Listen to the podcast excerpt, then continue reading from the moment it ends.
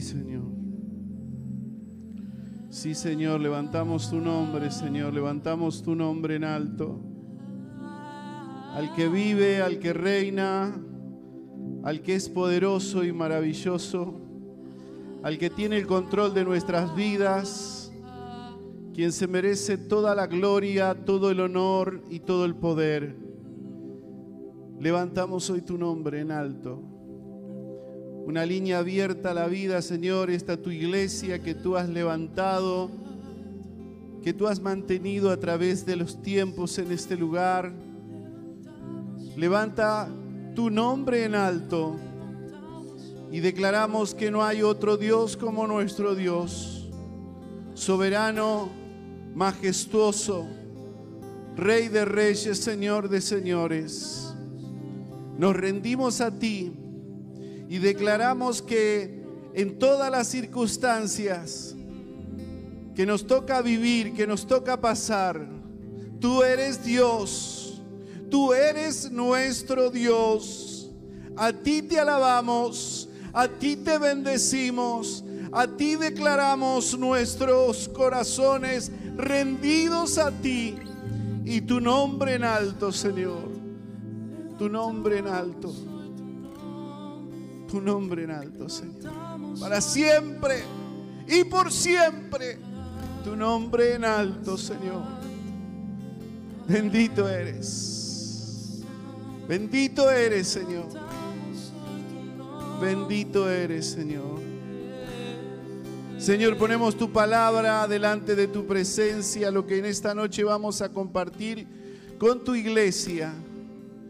Que sea de edificación para tu pueblo, que llene, Señor, nuestras vidas, que nos moldee, que nos prepare para las cosas que tenemos que enfrentar en esta vida. Señor, queremos ser una iglesia adaptada a las circunstancias que nos toque vivir. Y para eso, Señor, tenemos que ser bien responsables y asumir el rol que nos corresponde como iglesia en nuestra ciudad. Ayúdanos. Reprendemos toda obra de maldad, toda, todo espíritu inmundo que quiere interponerse en la palabra y que no permita que los oídos y los corazones puedan recibir este tu mensaje dirigido al corazón de cada uno de los que tú amas. Señor, porque así es. Tu palabra es viva y es eficaz y no vuelve a ti vacía. Lo declaramos y lo creemos en el precioso nombre de nuestro Señor Jesús. Amén y amén. Que el Señor los bendiga ricamente. Estoy muy contento de poder compartir nuevamente con ustedes este tiempo, el tiempo de la palabra del Señor. Y para esto les animo que se preparen.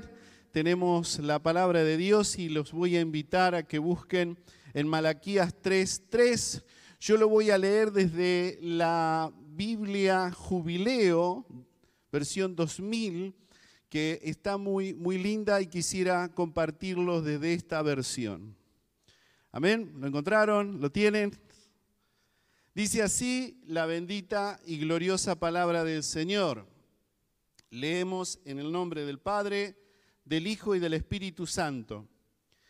Y se sentará para afinar y limpiar la plata, porque limpiará a los hijos de Leví, los afinará como a oro y como a plata, y ofrecerán al Señor presente con justicia.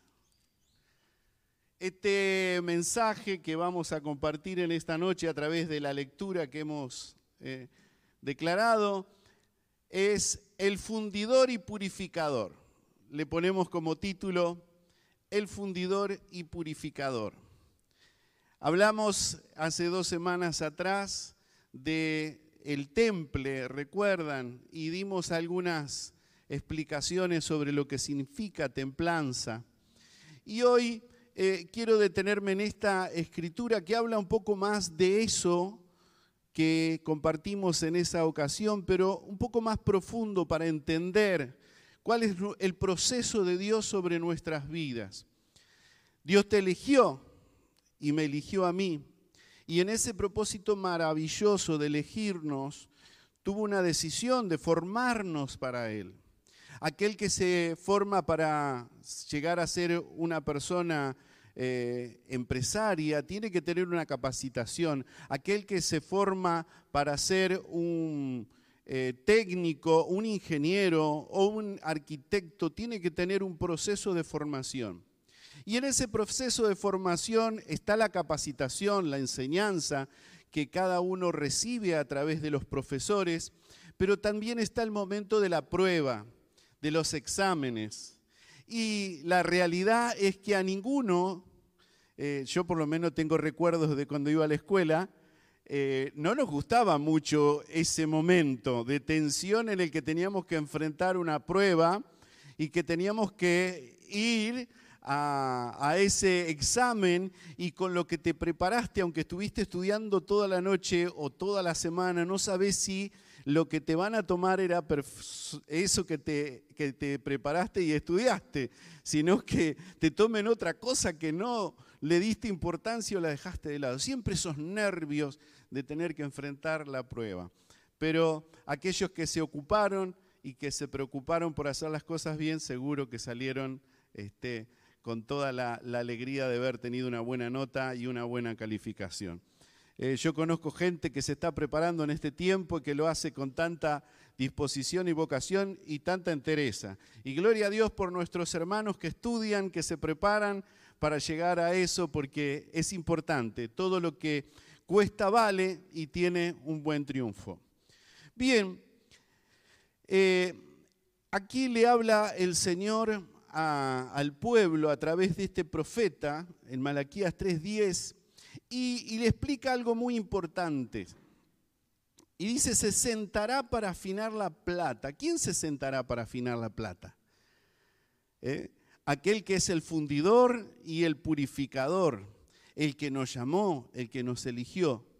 Se va a tomar el trabajo en este proceso de que nuestras vidas cristianas lleguen a la excelencia que tienen que llegar, porque desde ya nos llamó no solamente para limpiarnos y para que en el momento que lleguemos a Él seamos eh, bendecidos con todos esos favores que Dios nos dio.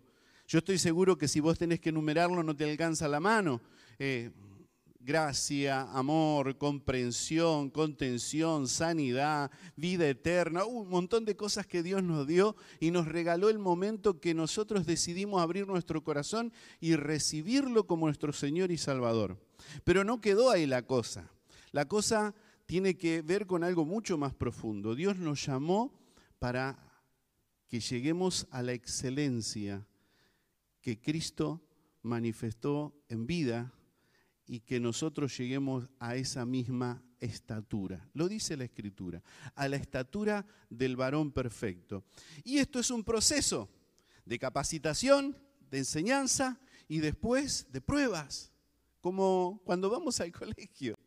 Y a veces no nos gustan las pruebas y muchos de los que tienen este pensamiento, sentimiento, Pasa como aquellos que van a la escuela y que se meten y dicen, yo voy a ser arquitecto, voy a ser ingeniero, y, empiezan el primer año y en el primer trimestre, el primer cuatrimestre, no sé cómo, cómo es, que es cada seis meses o cada tres meses, pero ya quieren colgar los guantes y abandonar porque esta carrera no me da, no me da el tiempo, no me da la cabeza.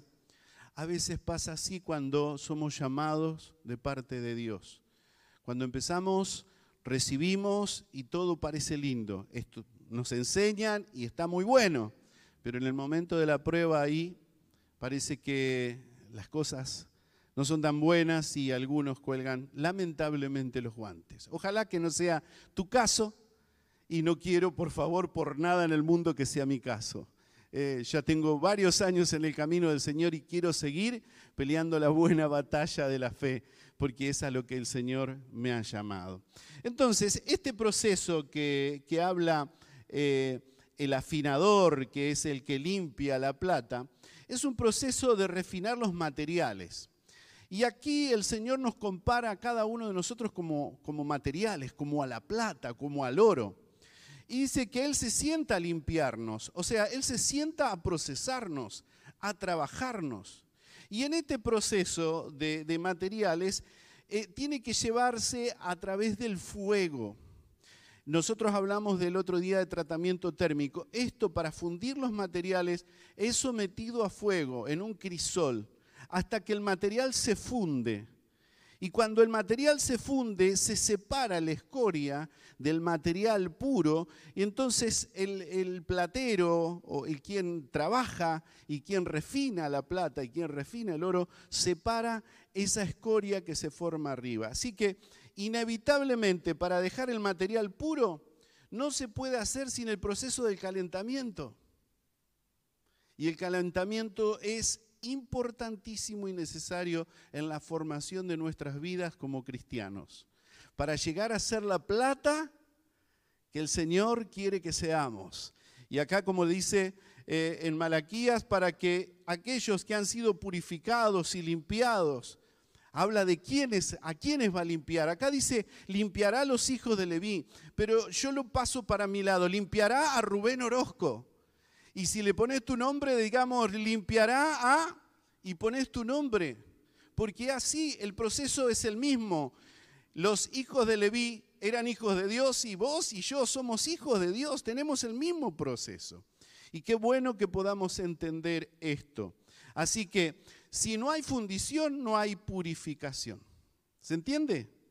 Y para aquellos que dicen, uy, sí, yo estoy en el camino del Señor, pero no pego una, de diez no pego una, y, no me salen las cosas como quisiera. Por ahí son cosas personales porque no ha superado quizás eh, posiciones o pensamientos o actitudes. Pero cuando el Señor nos procesa, se sienta. Esto es lo maravilloso, que Él se sienta a procesarnos. Y si Él se sienta a procesarnos es porque Él sabe trabajar la plata. No va a ser algo que la plata se eche a perder o se queme de más, porque tiene que tener el fuego justo y necesario para que la plata no se queme de más, sino que sea solamente para ser procesada. Y mira, en Primera de Pedro capítulo 1 y verso 7 dice, Fíjate qué, maravilloso, porque la palabra de Dios la estamos leyendo del Antiguo Testamento, pero tiene coincidencia eh, con lo que en el Nuevo Testamento está escrito para nosotros que somos la iglesia. Podríamos decir, ah, no, pero esto era para los hijos de Leví, para el pueblo de Israel, para las doce tribus de Israel. Pero no, también es para los hijos de Dios. Y dice Primera de Pedro 1.7, para que sometida a prueba nuestra fe, mucho más preciosa que el oro, el cual, aunque perecedero, se prueba con fuego, sea hallada en alabanza, gloria y honra cuando sea manifestado Jesucristo. ¿Qué es lo que va a ser probado en nuestras vidas en este proceso? No va a ser la plata, porque no somos plata, somos carne y hueso. Lo que va a ser procesado es nuestra fe. Y acá está la cuestión. ¿Por qué algunos abandonan? ¿Por qué algunos dejan en el camino? Porque Dios le dio una medida de fe, pero ellos no trabajaron para que esa fe se desarrolle. Es más, en medio de las pruebas y las dificultades, niegan a Dios. Se alejan de Dios porque consideran que Dios no es justo que los someta a esta circunstancia y le parece muy pesado que tengan que sufrir esa dificultad. No sé si es tu caso. Yo he sido procesado. Y hay veces que ha sido fácil, pero te puedo asegurar que ha habido momentos en mi vida que ha sido muy difícil, muy difícil. Pero Dios ha tenido consideración de mí. Y yo creo que así también la debe tener de vos. Y si hoy estás escuchando esta palabra, es para darte una oportunidad para que recapacites si has estado quizás quejándote por lo que estás viviendo. Pero yo te animo a que mires el amor de Dios. El amor de Dios que nos lleva a una dimensión superior. Porque, mira, algún día de tu vida lo vas a comprender. Qué perfecto es esto que nos toca vivir, porque es para llevarnos a un nivel superior, como decíamos el otro día cuando el, eh, tratamiento térmico de nuestras vidas viene, es para ponernos en una posición de relevancia, es para eh, ponernos en una posición mayor. Y te aseguro que esta vida es el proceso, es la escuela para lo que vamos a vivir en la eternidad. Y en la eternidad es donde tenemos que llevar adelante aquello que Dios nos ha dado aquí en esta tierra en proceso para trabajar en nosotros. No sé qué vamos, a hacer. La Biblia dice que vamos a ser reyes, sacerdotes, administradores. No sé, algunos será un presidente en el tiempo que el Señor venga a reinar aquí en la tierra con nosotros, con los que estemos aquí o con los que hayan resucitado en Cristo, porque es la promesa de Dios. No la inventé yo, lo dice Dios y lo dice para vos y lo dice para mí. Pero esto no se puede entender si no es a través de la fe. Algunos nos dicen locos. No sé si escucharon alguno que nos digan locos. Pero bendita es nuestra locura, porque ha sido dado a nosotros, aquellos que somos quizás neófitos, sin el entendimiento desarrollado como lo tiene quizás aquel científico, pero ha sido escondido para ellos, pero ha sido revelado a nosotros por el amor maravilloso de nuestro Señor. ¡Qué glorioso! Soy feliz por esto, me siento muy feliz por esto. Así que entonces la prueba, las circunstancias que tenemos que vivir, son circunstancias que generan en nosotros cambios. Y quisiera compartir algo que también tengo acá en mi celular y espero poder este, eh, ser claro. Y dice así, las pruebas y el refinamiento son la mayor gracia de Dios. La mayor gracia de Dios. Y mira lo que dice ahí en Zacarías capítulo 13 y verso 9 y haré pasar por el fuego a un tercio para refinarlo, como se refina la plata y probarlo como se prueba el oro. Invocará mi nombre y yo le oiré. Pueblo mío, y éste dirá, Jehová es nuestro Dios. Yo quiero que el Señor siga diciendo, Rubén, hijo mío. Y yo quiero seguir diciendo, Jehová es mi Dios. Y para que eso suceda, lo que dice la palabra de Dios es que Él está procesándonos en esta vida. Y esta cuarentena para muchos eh, quizás será un descanso de no poder asistir a las reuniones, para otros es una agonía por no poder congregarse, pero para otros es un alejamiento de Dios. Porque la fe era suficiente cada domingo cada reunión que venían como para mantenerse en la semana, pero el resto de la semana no, no podían soportar de no poder congregarse porque no se podían mantener en fe. Ojalá no seas vos ese. Y te animo que si sos uno de esos y, y te has alejado de Dios, en esta noche vuelvas a Dios. El viernes Gustavo decía que había que cavar hondo para poder llegar a la roca y cimentarte ahí. Quizás ha estado cimentado muy en la superficie, pero te animo.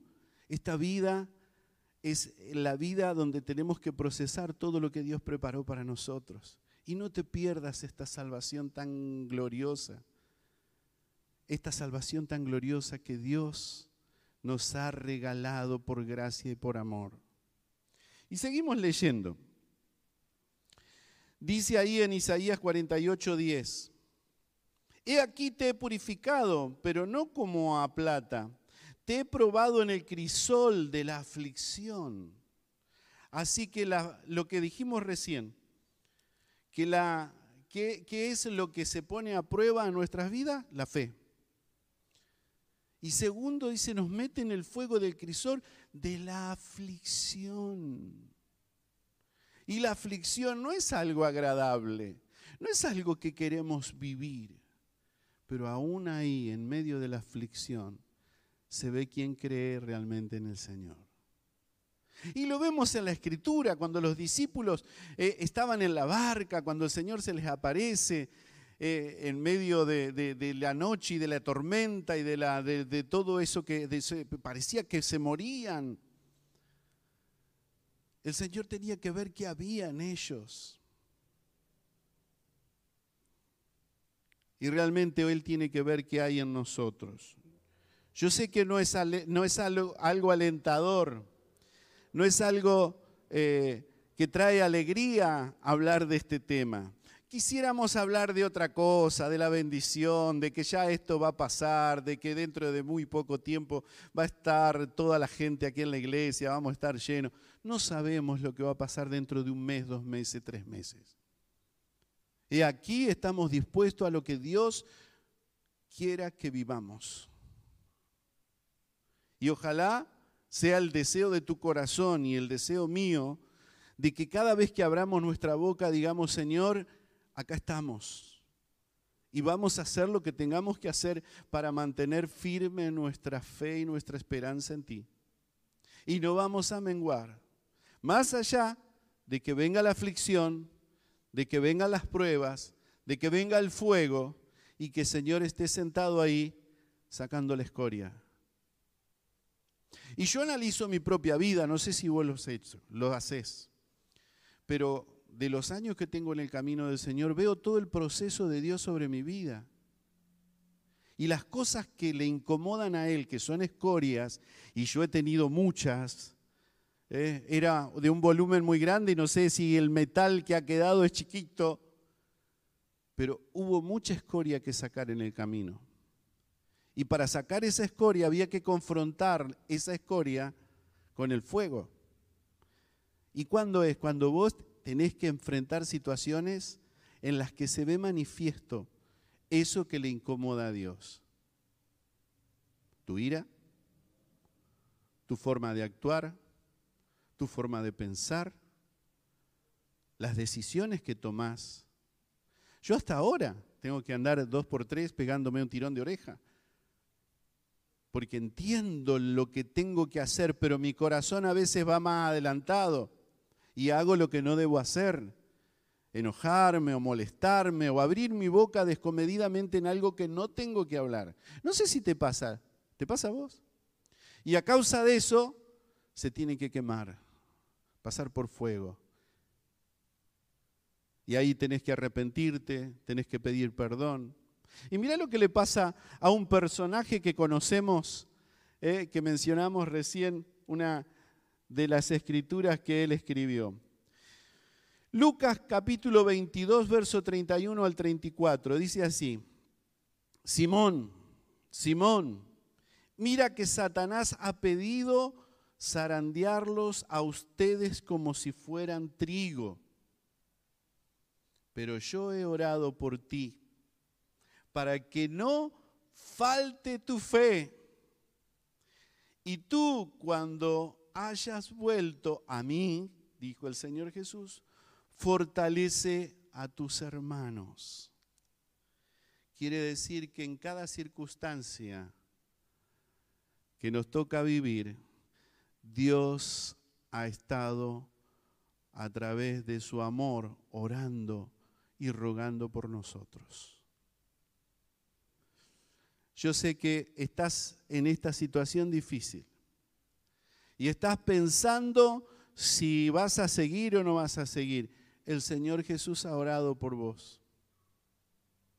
Y quizás también tuviste lo que le pasó a Pedro, lo negaste. ¿Cuántas veces le hemos negado con nuestras acciones?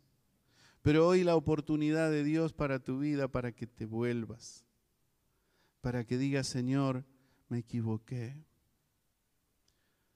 Hay quienes en momentos de dificultades, por pérdida de trabajo, por circunstancias difíciles, por la pérdida de, la pareja, por, la situación social que está viviendo, por, la enfermedad que le ha sobrevenido, por la pérdida de un ser querido que, ha llegado a su vida, han pensado en abandonar aquel que ha dado todo por, por nosotros.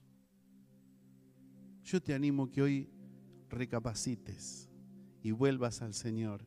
Y diga, Señor, yo no quiero evitar el proceso.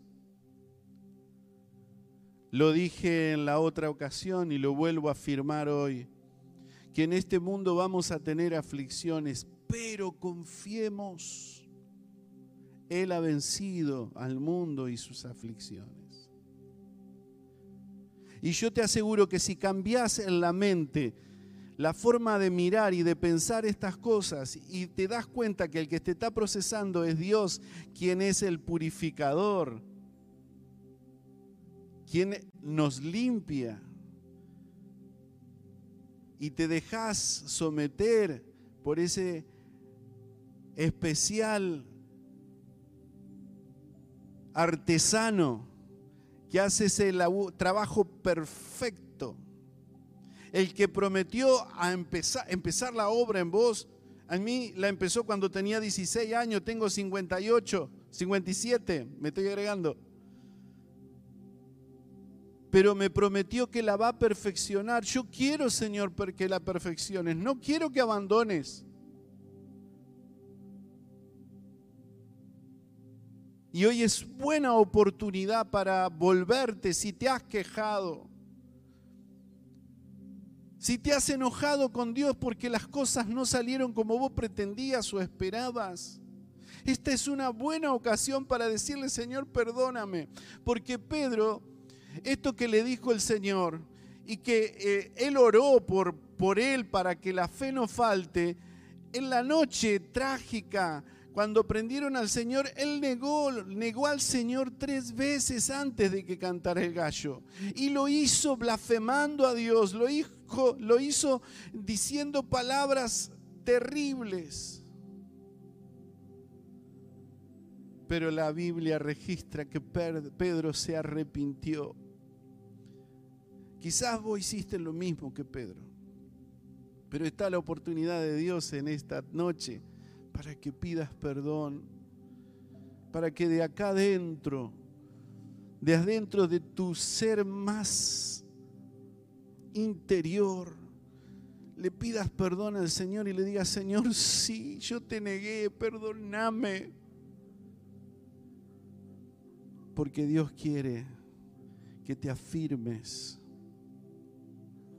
y que entiendas que Él te ha llamado con un propósito el propósito es de que fortalezcas a tus hermanos.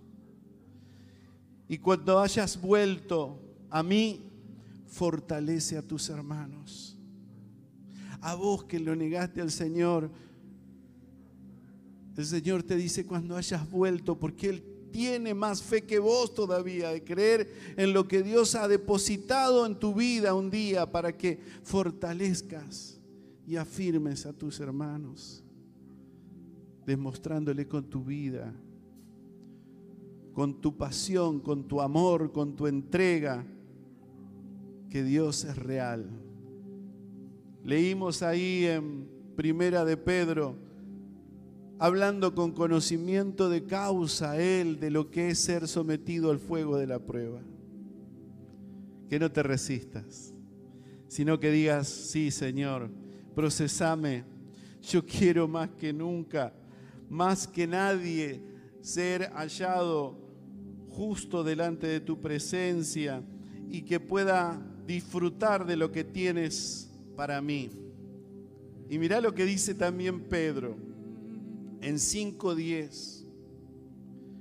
Y después de que haya sufrido un poco de tiempo, el Dios de toda gracia, que nos llamó a su gloria eterna en Cristo. Él mismo os perfeccione, afirme, fortalezca y establezca. Vuelve el que se sentó a procesar nuestras vidas, el que se sentó a afinarnos y a limpiarnos, a fortalecer, a establecer a afirmar nuestras vidas en su camino. Y eso es lo que Dios quiere hacer contigo. Así que en resumen diríamos, cuando las impurezas son retiradas de la superficie, la imagen del fundidor y purificador se refleja en la plata. Quiere decir que cuando Dios te vea en esa plata y se vea el mismo, Jesús se vea en esa plata, va a decir, este sí es mi imagen, es igualito a mí, está dispuesto a todo, porque ha entendido que ha sido llamado para que el nombre de Dios sea glorificado. Qué maravilloso. Cuando vemos esto, cuando esa señal se ve, cuando el rostro se ve en el purificador, es la señal de que el proceso fue realizado con éxito. Yo quiero que cuando llegue el momento diga al Señor, acá está, Rubén ha sido procesado. Y me puedo ver a través de él y el proceso ha sido realizado con éxito. Qué maravilloso. Cuando somos purificados por Dios, su reflejo en nuestras vidas será cada vez más claro para quienes nos rodean. El que está a tu lado, el que está a mi lado va a decir, este es un hijo de Dios. Porque va a ser claro y va a ser evidente la demostración de lo que Dios ha hecho en él. Amén. Dios quiere que como hijos de Él estemos dispuestos a pasar por el proceso de la purificación en nuestras vidas. Y no te quejes y no nos quejemos y digamos, gloria a Dios Señor, tú tienes el control de todo. Y sé que no me vas a dejar. Sé que no me vas a abandonar. Sé que tu mano va a estar extendida para levantarme. Sé que el proceso que tengas que hacer conmigo para llevarme al nivel que tú tienes pensado desde el día que me llamaste. Señor, yo no quiero hacer nada para debilitar ese proceso. Yo no quiero hacer nada para que ese proceso no se cumpla en tiempo y en forma que tú lo estableciste. Señor, lo que diseñaste desde la antigüedad, desde que antes de la fundación del mundo se cumpla en mí, a través de ti, en mi vida y a través de la vida de cada uno de cada uno de los que están ahí, Señor, tus hijos, una línea abierta a la vida y todos aquellos que a través de este medio nos pueden escuchar y sienten que esta palabra es para ellos. Yo ruego por ellos para que le des la fuerza y el valor para salir adelante y para no abandonar este proceso maravilloso que aquel que es el fundidor y es el purificador. Quiso hacer y va a hacer contigo y conmigo. Amén. Que el Señor te bendiga ricamente. Buen momento para adorarle, para bendecirle, para declarar nuestro amor hacia Él. Amén. Vamos iglesia, vamos iglesia. comparto algo que me pasó mientras estaba sentado detrás de cámara y le digo, gracias Señor, gracias Señor por el privilegio que tú me das de estar aquí delante de tu presencia. Y el Espíritu Santo me dice, Hugo, yo también estoy en tu casa, porque yo estoy en tu corazón.